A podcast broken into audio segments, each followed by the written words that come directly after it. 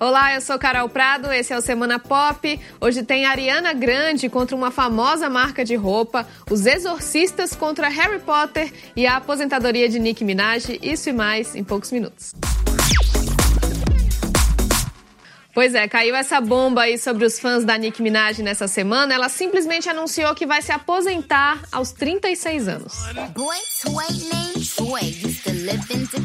A cantora tem um dos nomes mais influentes do rap hoje, mas ela disse que o foco agora é a família. Bom, não dá para saber exatamente se Nicki tá realmente falando sério. Ela é conhecida por fazer anúncios assim um tanto bombásticos.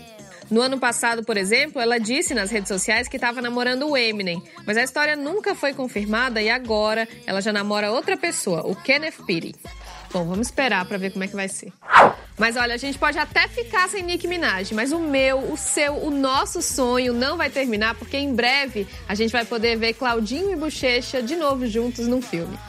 O Bochecha anunciou nessa semana longa que vai contar a história desses dois ícones do funk romântico. Por enquanto, o nome é Nosso Sonho mesmo. Segundo Bochecha, a estreia está prevista para 2021. Um musical e um livro sobre a história da dupla também estão previstos. Imagina só se ver numa propaganda que você nem aceitou fazer. Foi mais ou menos isso que aconteceu com a Ariana Grande, só que nesse caso não era ela, era só uma modelo muito parecida. Uma marca de produtos de beleza também é acusada na ação. Além da modelo que lembra muito a Ariana, o tal anúncio também tem o trecho de uma música dela. No processo, a cantora diz que até chegou a negociar uma parceria com a Forever 21, mas que a loja não aceitou pagar o suficiente para uma celebridade como ela. A empresa não comentou o assunto.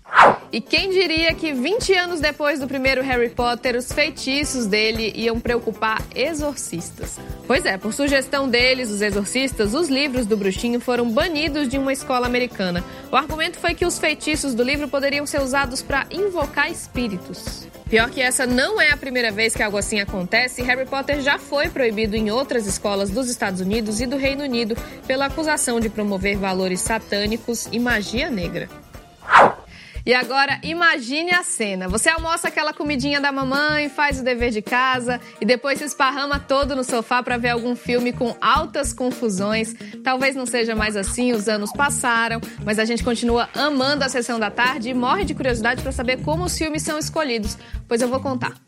A curadoria é feita por pessoas mesmo, mas também tem um algoritmo que ajuda, levando em conta os gêneros e os temas. As queridinhas são as histórias de superação e também aquelas comédias besteirol e as românticas. Mas olha, o campeão de audiência nesse ano é um filme de super-herói, Homem-Aranha 2. Agora, o maior astro da sessão da tarde não é muito difícil de adivinhar, não, viu? É o Adam Sandler. Cinco filmes dele já foram pro ar nesse ano, dois deles passaram duas vezes.